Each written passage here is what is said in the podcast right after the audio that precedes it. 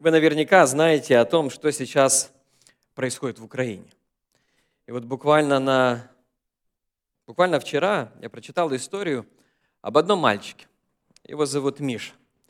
Вы увидите его сейчас на экране. Мише 12 лет. Он э, один из 139 детей, которые были переселены из э, детдомов Николаева, Южноукраинска и Первомайска в возрасте от 3 до 18 лет. Переселены были они в Черновицкую область, где у Баковинской конференции есть ну, лагерь свой, адвентистский лагерь. Он сейчас пустовал зимой, весной. И вот туда этих детей перевезли. Олег, э, Олег, Миша вместе со своими друзьями две ночи провел в бомбоубежище. А потом появилась возможность эвакуироваться. На следующих фотографиях вы увидите, как множество-множество деток собрались для того, чтобы эвакуироваться. К ним нежданно, негаданно и непрошено пришла война. Ворвалась в судьбу самого Миши. Ему 12 лет. Они переезжают. В своем разговоре с моим другом Олегом Костюком, многие из вас его знают лично, Олег это разместил на странице Facebook, Миша рассказал, что когда они ехали, за ними ехали машина с воспитателями. Так вот, из воспитателей трое было убито. А почему Миша вообще в детдоме оказался? А мама у Миши страдала от алкоголизма и наркотической зависимости. Отца он давно не видел, 7 лет, как отец уже э, в вооруженных силах Украины. Миша много голодал, часто приходилось ему кушать мивину, из-за этого у него был гастрит, он попал в больницу. Когда врачи узнали о том, как Миша живет, и что порой ему приходится убегать из дома, чтобы ночевать где-то, потому что дома небезопасно. Потому что дома его бьют, дома его притесняют. То об этом было сказано властями, власти начали работать над тем, чтобы его поместить в приют. Вот на следующих фотографиях вы видите, как дети выезжают, можно еще несколько фотографий перелистнуть. И вот в конце концов они приезжают в Буковину – приезжают под Черновцы в этот детский лагерь. На следующей фотографии, я думаю, это будет видно, да. И вот на следующей фотографии вы видите Мишу с братом Олегом Костюком, которые вместе играют. Миша старается делать добро, быть идеальным ребенком, он ответственный, получает пятерки в школе, следует всем правилам. Он верит, что если он будет хорошим ребенком, то сможет иметь родителей, которые захотят его взять домой. Он поделился с нами тем, пишет Олег, что когда их эвакуировали автобусами, за ними ехало несколько машин с воспитателями. По машинам стреляли, трое из пяти воспитателей погибли. Одна из них была его учительницей. Мише 12 лет. У него нет семьи. Он потерял дом, родителей, приют, учительницу. Он пережил войну это очень сложно. И тут возникает вопрос. И этот вопрос, он является темой нашей проповеди сегодня. Война. Где Бог? Вот вы, верующие люди, вы утверждаете, что Бог есть, что Он любящий, что Он заботливый, что Он беспокоится, что Он любит Мишу. И вот я представляю себе, если бы меня Миша спросил как пастор, а где Бог? Почему Он Почему он не вмешается в такую ситуацию? К сожалению, его история – это не единственная история.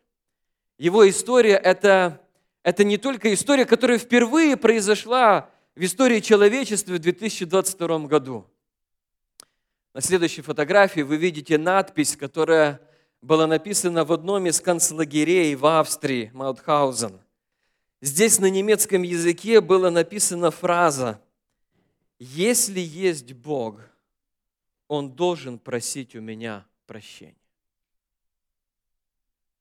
Эта фраза разлетелась по всему миру. Эта фраза сегодня есть во многих книгах. Эта фраза – это состояние человека, который пережил войну, который пережил Голокост. Жертвы Голокоста столкнулись с окончательным испытанием веры. Ну как можно говорить о том, что есть Бог, Он любит, Он заботлив, Он всеведущ, Он всезнающий, если 11 миллионов евреев было убито, и убито за что? За что Миша должен убегать? За что? Чем он заслужил такое отношение родителей, такое отношение людей? Э, вот то, что его воспитателя, учителя убили. За что? Почему?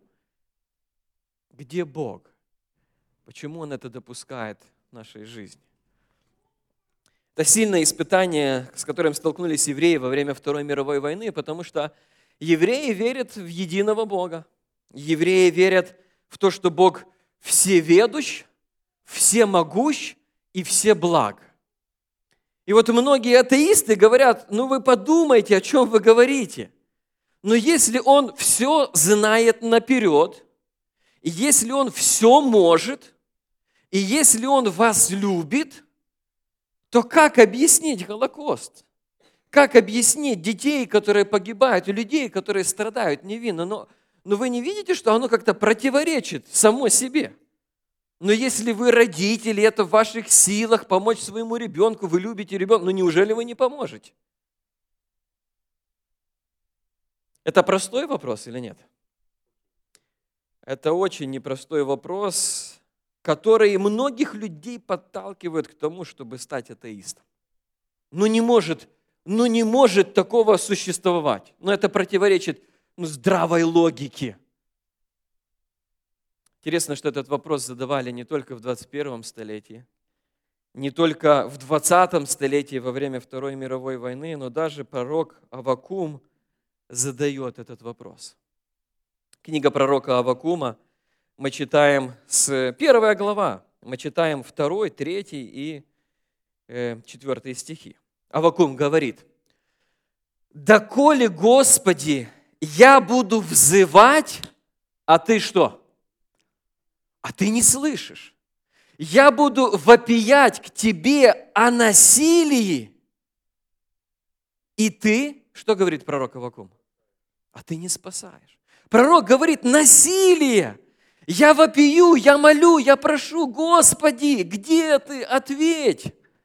А никакого ответа нет. Для чего ты даешь мне видеть это злодейство и смотреть на бедствие, грабительство и насилие предо мною, и восстает вражда, и поднимается раздор, от этого закон потерял силу, и суда правильного нет.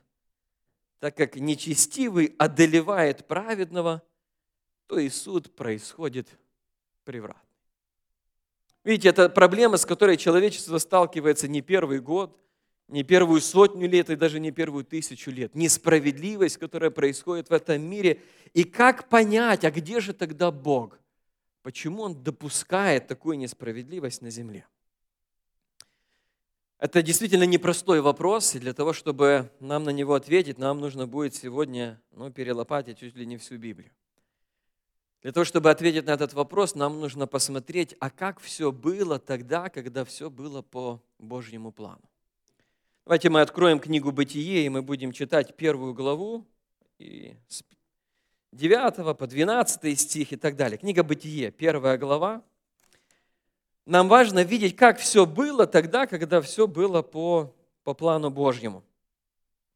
С 9 стиха, первая глава, что там происходит в книге «Бытие»? Вообще, какая там история?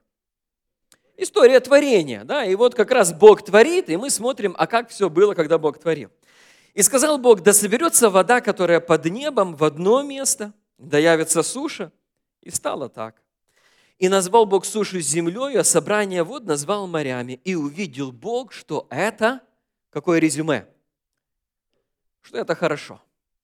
Мы затем читаем 12 э, стих, «И произвела земля зелень, траву, сеющую семя породу ее, и дерево, приносящее плод, в котором семя порода его. И увидел Бог, что это как? Это хорошо. То есть мы видим, первый день Господь творит, все хорошо. Второй день Господь творит, все хорошо. Дальше мы читаем 16 по 18 стих. И создал Господь два светила великие, светило большое для управления днем и светило меньшее для управления ночью, и звезды. И поставил их Бог на тверди небесной, чтобы светить на землю и, увидеть, и управлять днем и ночью, и отделять свет от тьмы. И увидел Бог, что это хорошо.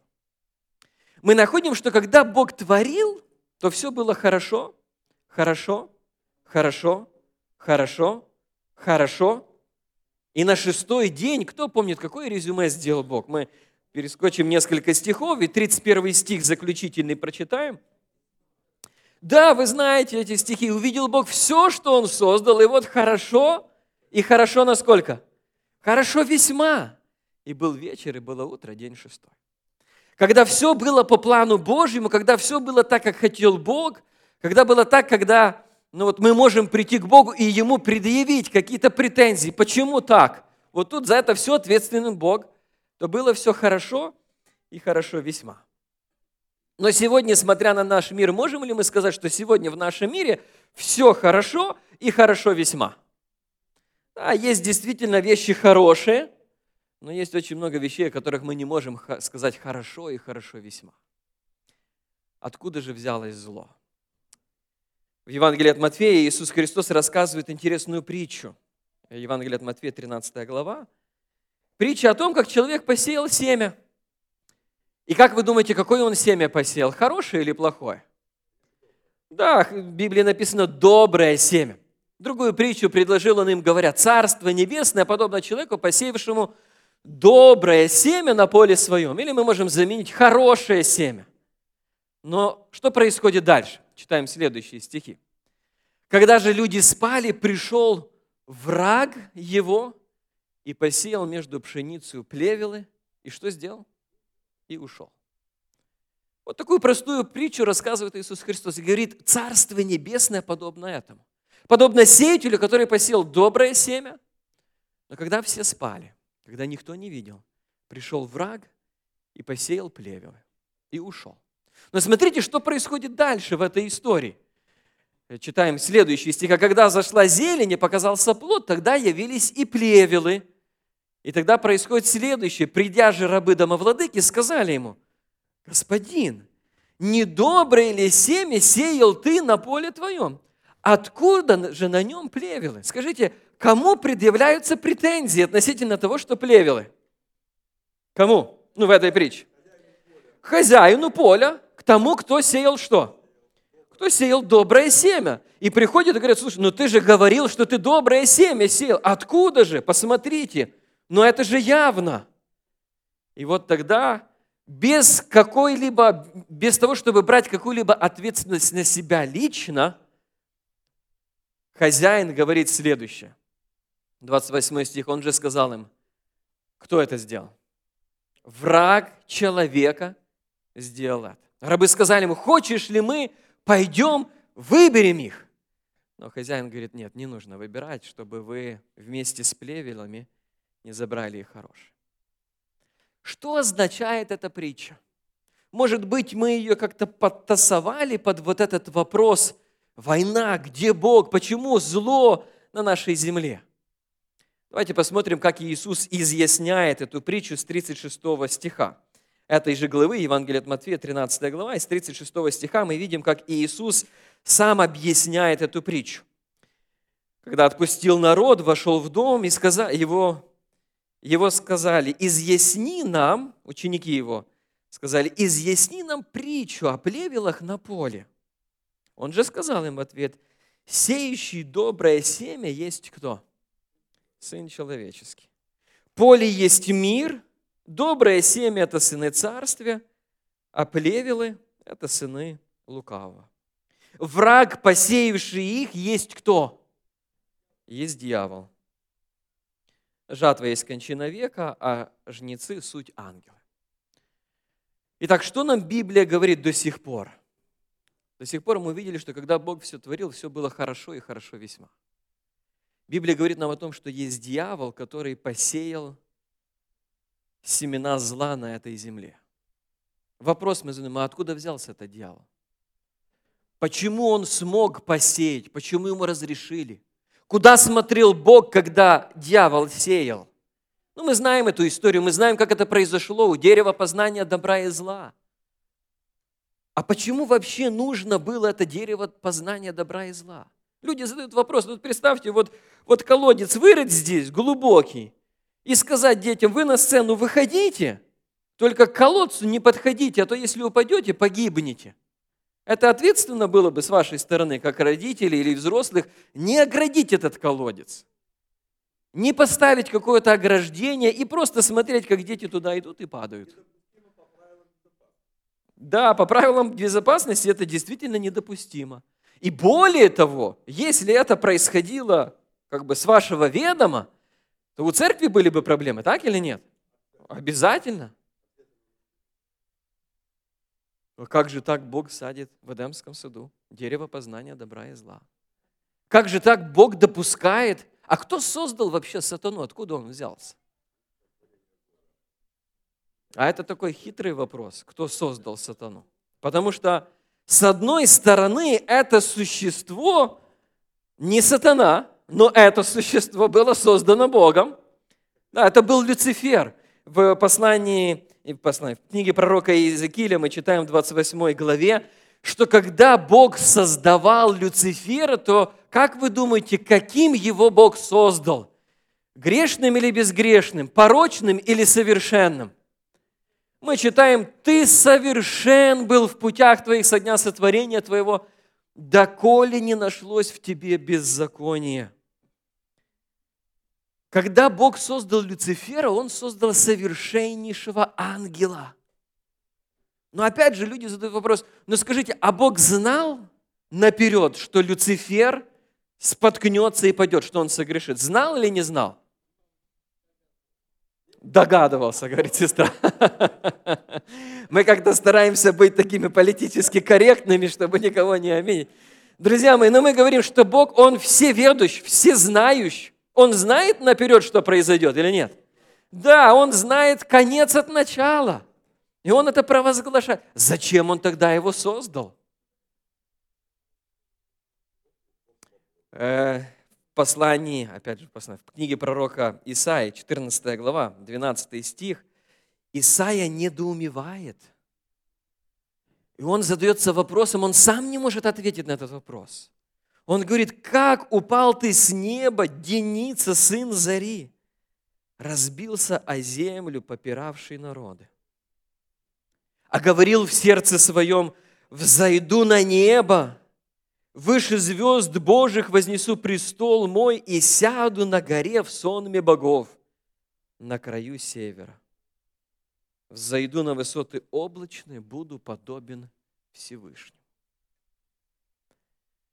Итак, мы задаем вопрос, зачем Бог создал Люцифера, если он знал, что Люцифер падет? Зачем Бог посадил дерево познания добра и зла? Знал ли Бог, что Адам и Ева возьмут от этого дерева? Знал или не знал? Вы как-то не, не уверены. Знал! Зачем тогда создавать Люцифера? Зачем тогда садить это дерево познания добра и зла? Зачем это делать? Да, вот я слышу этот ответ, свобода выбора, но это уже вторая ступенька. Первая ступенька, потому что Бог есть что? Бог есть любовь. Вот скажите, а при чем тут? Бог есть любовь и дерево познания добра и зла. Бог есть любовь и создал Люцифера? При чем тут одно к другому? Один такой момент я вам сейчас покажу – для того, чтобы была любовь, нужно, обязательно нужно, чтобы была свобода выбора. Вот если нету свободы выбирать, то это не любовь. Ну так или нет? Я могу вас заставить себя любить. Есть люди, которые пытаются заставить, чтобы их любили. Знаете, как такие люди называются? Это называется насилие. Когда ты говоришь, я люблю, и я тебя заставлю себя любить. Любовь, она так не работает. Это не любовь. Если ты заставил, это уже не любовь. Либо другой вариант у нас есть. Бог мог бы создать, то есть смотрите, у Бога есть такие варианты. Либо создать человека со свободой выбора и заставить его любить, но тогда это не любовь. Либо создать человека без свободы выбора. И вот есть у меня небольшая запись здесь. Многие из вас английский понимают, я это записывал для людей, с которыми я библейский урок провожу на английском языке. Смотрите, что сейчас скажет мой телефон. Вот послушайте, я приставлю к микрофону. Слушайте внимательно. Hey, Slavic, I love you. Вы слышите, что мне телефон сказал? Телефон мне сказал? Hey, Slavic, I love you. Слышите? Телефон сказал, что I love you. Я тебя люблю. Скажите, мне от этого легче на душе стало или нет? Ну, вы наверняка узнали мой голос, вы наверняка узнали запись. И вот телефон говорит, телефон мне это может говорить, ну вот сколько буду нажимать на кнопку, hey, Slavic, столько раз мне телефон будет говорить, что он меня любит. Скажите, мне легче от такой любви? Нет.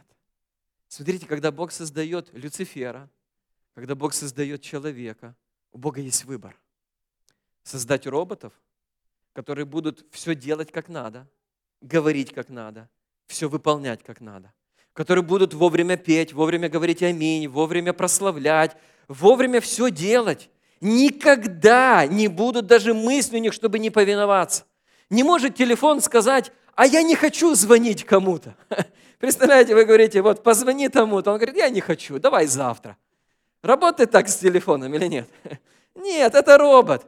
Мы нажимаем на кнопку, он делает, он запрограммирован. Вот Бог мог бы создать таких запрограммированных существ, которые будут все делать.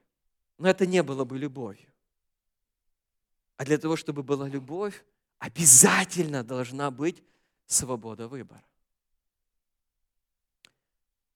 Когда мы с супругой поженились, хотели, чтобы у нас уже были детки – нам никто не дал гарантию, что детки нас будут слушаться. И более того, вам скажу, они нас не всегда слушаются. Иногда ты приходишь домой, и он или она бежит к тебе и обнимает тебя, папа, папа. И один, а второй догоняет, кто первый, чтобы первым папу обнять. А бывают дни, когда папа приходит домой, говорит, обними меня. А он смотрит, разворачивается и уходит. Я не перестаю его любить меньше из-за этого, но у человека есть свобода выбора. Он может либо обнять, либо не обнять. Либо сказать, что я тебя люблю, либо не сказать. И от этого нам и так тепло, и так приятно, и эти особые чувства переполняют нас, когда мы ощущаем и видим эту любовь по отношению к нам. Именно поэтому, когда Бог создает Адама и Еву, когда Бог создает Люцифера – он создает их со свободой выбора. А свобода выбора, она означает небывалую опасность. Ведь сколько есть историй того, когда дети вырастают, вырастают неблагодарными и уходят от родителей.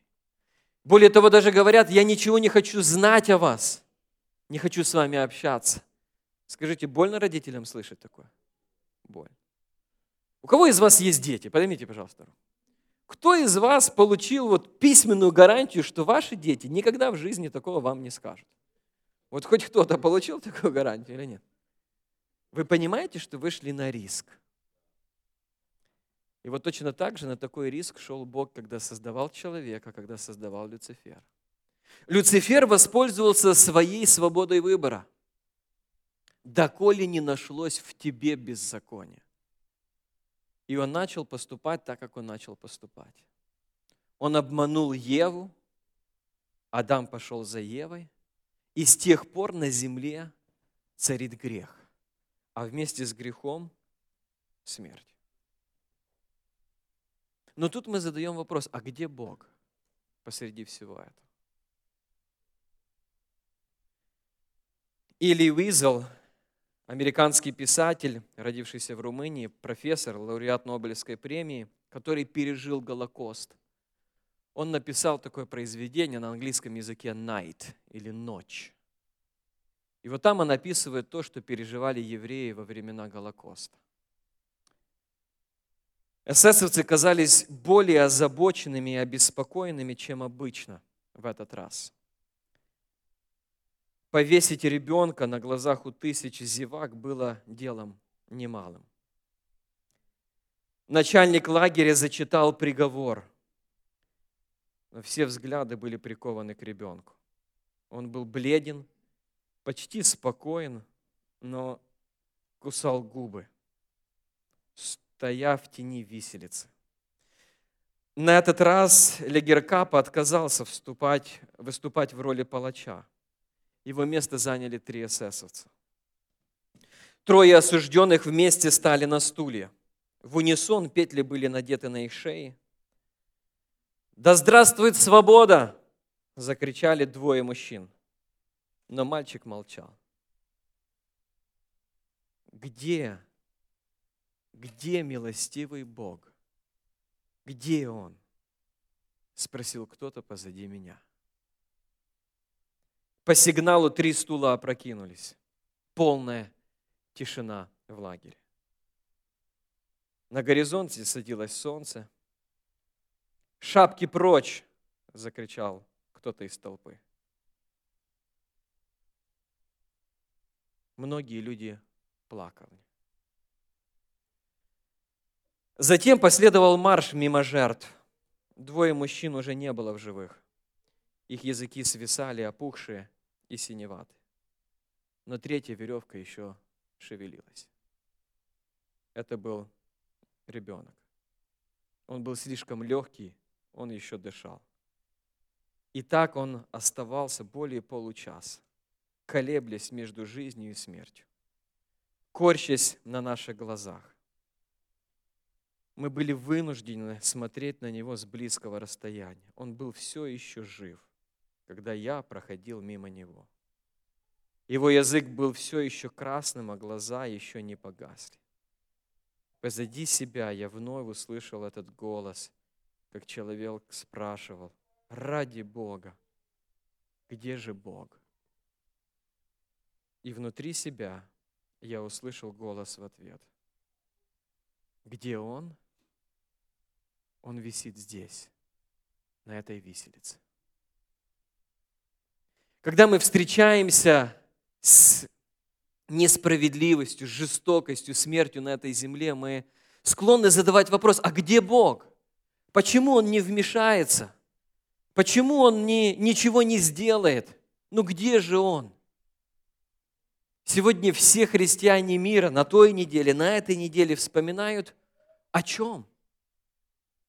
Вспоминают о том, как Бог пришел в этот мир, и Он висел где? Он висел на кресте. Бог не остался где-то вдали, Он не остался где-то в стороне. Он не сказал, ну, Адам и Ева согрешили, но это их проблемы. Пускай сами разбираются, пускай сами теперь выкарабкиваются из той ямы, в которую забрались. Нет, Бог сразу же дает им кожаные одежды, которые символизируют, что сам Бог придет во плоти на нашу землю, потому что Он не мог смотреть, как страдают его дети. Он приходит в этот мир, рождается ребенком, который знает, что такое родиться не в роддоме, который знает, что такое гонение и притеснение, который знает, как это быть беженцем, когда тебе нету еще двух лет, а ты вынужден покинуть свою страну, убегать в чужую страну, потому что родители переживают за твою жизнь. И это Бог. Бог переживает это на этой земле. Он уходит, он убегает вместе с родителями. Он вырастает. Он становится взрослым человеком, и он своим ученикам говорит, что ну, другим людям хорошо, им есть хотя бы где голову преклонить. А сыну человеческому негде преклонить даже голову. Лисицы имеют норы, птицы имеют гнезда, но сыну человеческому негде даже голову преклонить.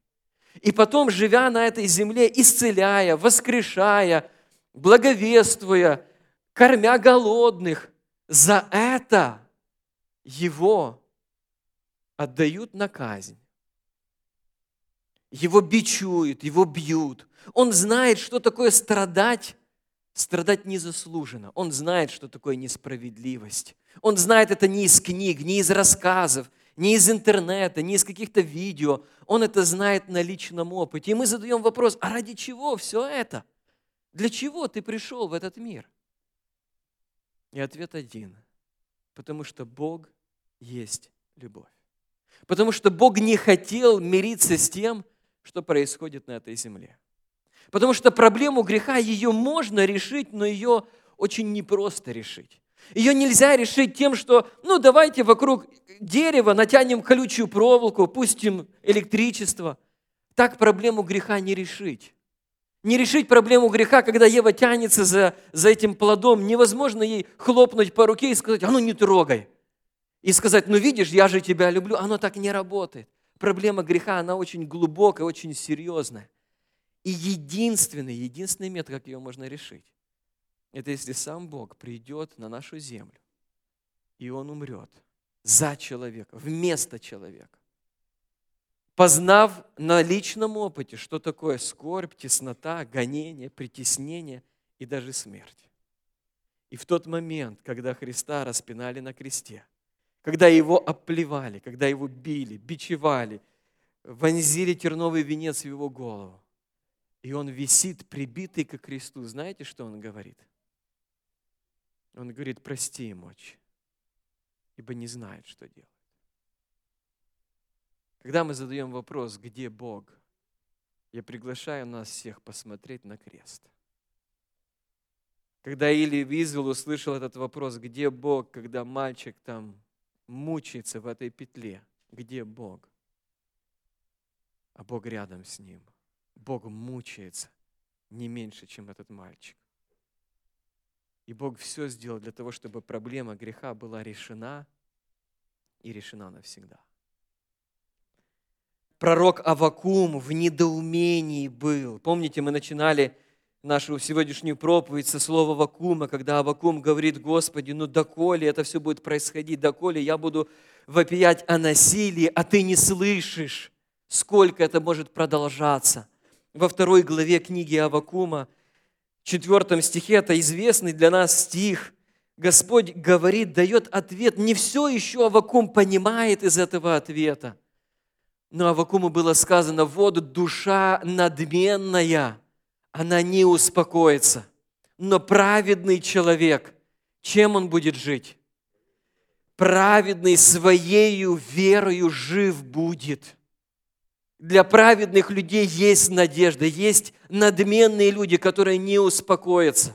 Но когда ты переживаешь такие трудности, гонения, притеснения, когда я общаюсь с многими украинцами, которые здесь находятся, их, в них никто не стреляет, они не претерпевают голода, они ни от кого не убегают, но многие мне говорят о том, что такая боль в душе, потому что мы знаем, как там наши братья и сестры как наши родные, как наши друзья. Мы переживаем, мы в этих новостях целыми днями сидим, потому что ну, ничего не можем с собой поделать. Так вот, Господь говорит, что праведный своей верою жив будет. Нам нужно надеяться на Господа. В этом мире мы столкнемся с несправедливостью. В, этой, в этом мире мы сталкиваемся с несправедливостью каждый день, но Бог, Он не оставил нас один на один – с нашими грехами, с нашими проблемами, с нашими переживаниями. И вот Авакум, он это осознал. И в конце своей книги мы прочитаем с 16 стиха, я прочитаю. «Я услышал». Вот слышите, что, что Авакум говорит? «Я услышал». Нам важно в такие моменты слышать Бога я услышал и вострепетала внутренность моя. При вести о сем задрожали губы мои. Боль проникла в кости мои и колеблется место подо мною. А я должен быть каким? В каком состоянии? А я должен быть спокоен, когда? В день бедствия. Когда придет на народ мой – грабитель его. Авакум говорит, что, что я должен делать? Это легко или нет? Это очень сложно. Авакум говорит, я когда это услышал, то во мне внутренность вострепетала. Когда я это услышал, у меня, у меня губы задрожали. Это очень непросто. Эта боль, которая наполняет меня, она проникла в кости мои. Но дальше Авакум делает следующий вывод или резюме. И он говорит, хотя бы не расцвела смоковница, хотя бы не было плода на виноградных лозах, и маслина изменила, и нива не дала пищи, хотя бы не стало овец в загоне и рогатого скота в стойлах, но и тогда я буду делать что? Я буду радоваться о Господе и веселиться о Боге спасения моего. Господь Бог – скала моя. Он сделает ноги мои, как у оленя, и на высоты мои возведет меня. Аминь.